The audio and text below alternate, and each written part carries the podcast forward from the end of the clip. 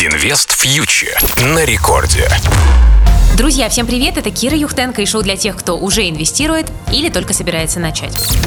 Ну что ж, друзья, на этой неделе рынки кидало из крайности в крайность, потому что были, в общем-то, и хорошие новости, и плохие. Давайте поговорим, наверное, больше про плохие и начнем с ситуации с крупнейшим китайским девелопером недвижимости, компанией Evergrande Group. Компания пытается справиться со своими гигантскими абсолютно долгами. Сейчас компания Evergrande превратилась в самый большой риск для мировой экономики, и эта ситуация затмила собой и пандемию, и политику ФРС, и даже потолок госдолга США. И сейчас аналитики по всему миру пытаются угадать, какое же будущее ждет компанию Evergrande. Кто-то говорит, что компания может выжить. Кто-то говорит, что компанию ждет крах, но этот крах ограничен Китаем. Ну а кто-то ожидает сценария, похожего на кризис 2008 года, когда проблемы Evergrande перекинутся и на все мировые площадки. Также, в частности, например, известный многим Роберт Киосаки считает, что крах Evergrande э, приведет к большим проблемам на рынке недвижимости США.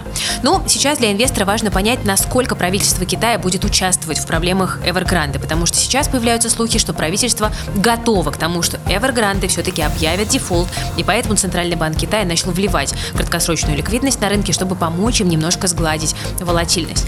Если действительно правительство Китая позволит Evergrande рухнуть, то, конечно, пострадают многие инвесторы. И это в дальнейшем может вызвать бегство их в защитные активы по всему миру, чтобы переждать вот эту волатильность. И сейчас во многом вот эту ситуацию с девелопером Evergrande сравнивают с банкротством Lehman Brothers, американского банка в 2008 году, которая, как вы помните, стала спусковым крючком для развязывания американского финансового э, кризиса. Но, конечно, все будет зависеть именно от э, решений правительства Китая, будут ли они спасать Evergrande, является ли эта компания, как говорится, too big to fail, то есть слишком большая, чтобы упасть, либо же ей все-таки позволят э, рухнуть. Инвест фьючер на Радио Рекорд. Кроме Evergrande, друзья, на этой неделе было решение ФРС, Федеральной резервной системы Американского центрального банка по монетарной политике. А, и что здесь у нас интересного произошло?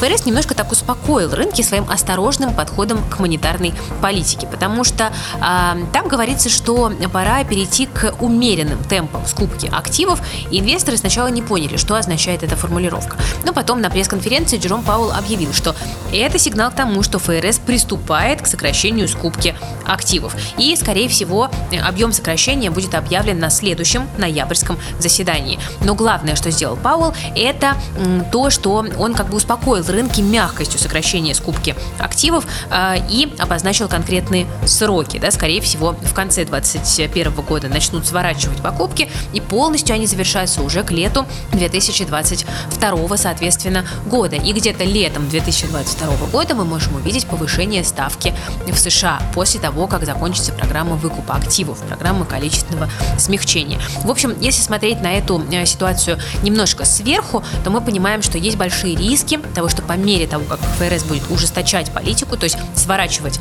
программу покупок и повышать потом ставку, вот это все будет изымать с рынков ликвидность и, соответственно, может провоцировать коррекцию на рынке акций в первую очередь. И также укрепление доллара. И, в принципе, эти риски, похоже, будут с нами на горизонте ближайшего года. Но другое дело, что Федрезерв пытается максимально рынки сейчас подготовить к тому, чтобы э, вот это вот э, эти меры не провоцировали слишком резких колебаний котировок финансовых активов. Пытаются заранее предупредить, пытаются дать очень мягкие формулировки. И, в общем-то, мы видим, что даже после вот заседания в эту среду не было какого-то обвала на рынках. В каком-то смысле э, сворачивание стимулов уже в цене, ну а в каком-то смысле инвесторы пока еще думают, что еще пока живем, пока стимулы продолжаются, деньги есть. Но вот как инвесторы заговорят месяцев так э, через 6, мне очень интересно, потому что там возможен уже более негативный настрой. Ну ладно, идем дальше. Э, кроме того, у нас в фокусе еще и Европа, потому что там в воскресенье у нас проходят первые выборы без участия канцлера Ангелы Меркель. И дальнейшие э, коалиции э, в Германии будут определять, как поменяются взаимоотношения между Россией и Германией и какой будет э, судьба газопровода «Северный поток-2». Это тоже очень интересный момент, который важен для российского рынка акций, и за этими новостями тоже рекомендую следить. Но в целом пока мы видим, что на рынках настроение неплохое, Пара доллар-рубль находится на низких уровнях, в районе отметки 73. Э, нефть уже приближается к 78 долларам за баррель марки Brent. И, в общем-то, мне кажется, что э, действительно пока все хорошо. Пока все хорошо. Но насколько долго такой позитивный настрой продержится, пока не знаю. Потому что совершенно очевидно, что ужесточение политики ФРС это важный момент, который приведет к укреплению доллара США в среднесрочной перспективе. А тут еще и Китай со своим Evergrande, который может обанкротиться, добавляет рынкам нервозности, поэтому я была бы сейчас очень осторожна и не брала бы на себя лишний риск, если вы к этому риску, друзья, не готовы. Ну что ж, на этом буду с вами прощаться. Это была Кира Юхтенко специально для Радио Рекорд. Присоединяйтесь к нашему проекту Invest Future на Ютубе и в Телеграм. Инвестируйте с умом, берегите себя и свои деньги. Invest Future на Радио Рекорд.